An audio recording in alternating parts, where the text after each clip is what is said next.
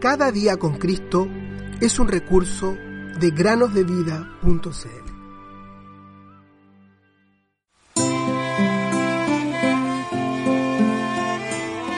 Nosotros amamos porque los amo primero. Primera de Juan 4:19. Bienvenidos niños una vez más. El día de hoy quiero invitarlos a leer el capítulo 9 del segundo libro de Samuel. Son tan solo 13 versículos, pero están llenos de enseñanza acerca del amor de Dios.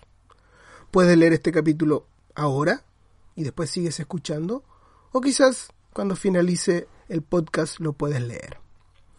Este lunes leímos acerca de Mefiboset, el nieto de Saúl, cuya condición era bastante lamentable desde todo punto de vista.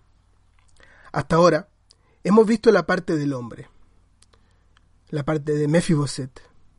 Hoy veremos la otra parte. Mefiboset creció e incluso tuvo un hijo, y vivía en la casa de un hombre llamado Maquir, en una ciudad llamada Lo de Bar. Como ya hemos visto, muchos años antes, cuando tan solo tenía cinco años, llegaron las malas noticias de que su abuelo y padre habían muerto, lo que hizo que su niñera lo sacara de la casa real y huyera con él. Ahora bien, cuando ya era adulto, nuevamente alguien se apresuró a entrar a donde él estaba, trayendo también noticias intrigantes. Estas eran algo así. Mefiboset, el rey quiere verte ahora mismo. Nos podemos imaginar el escalofrío que recorrió su cuerpo. El rey quería verlo, el mismo rey del cual había huido y a quien su abuelo odiaba tanto. ¿Qué le deparaba en Jerusalén, en la ciudad de David?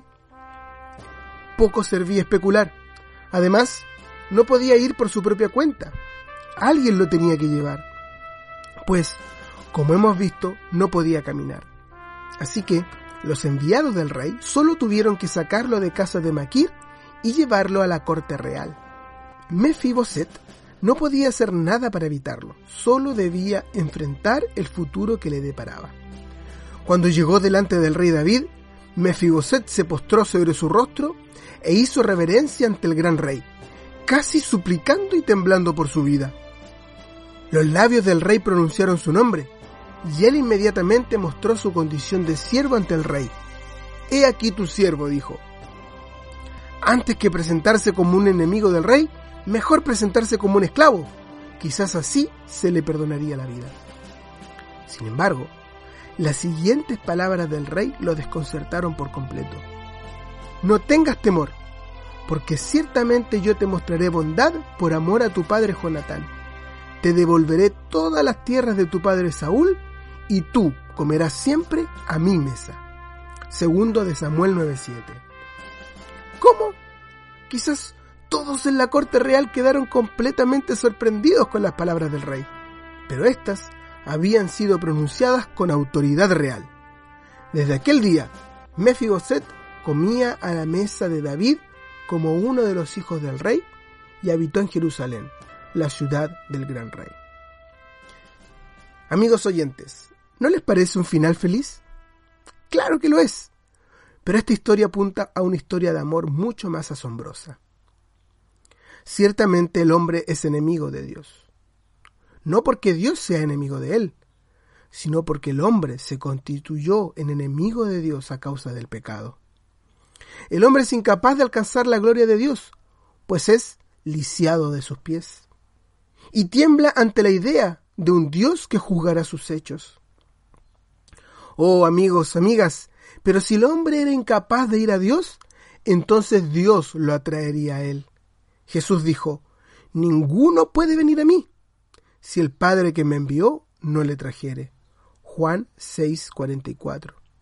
Querido amigo o amiga oyente, pesa estas palabras que dicen, ninguno puede venir a mí. Si el texto quedara allí, entonces sería como si Mefiboset hubiese quedado abandonado en casa de Maquir. Pero el texto sigue, si el Padre que me envió no le trajere. ¡Qué amor el del Padre!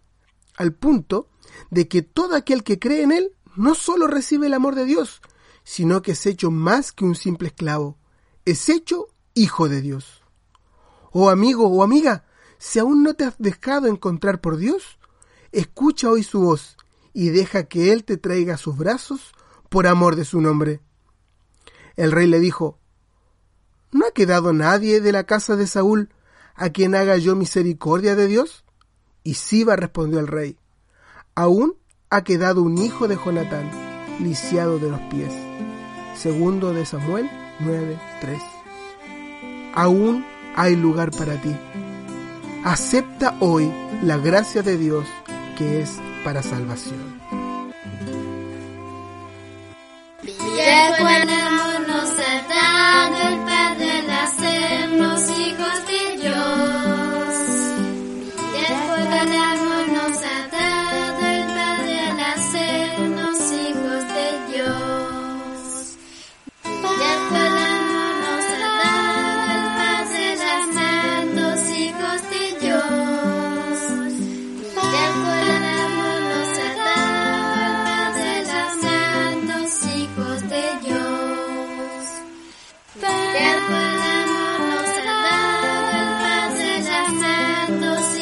castillos.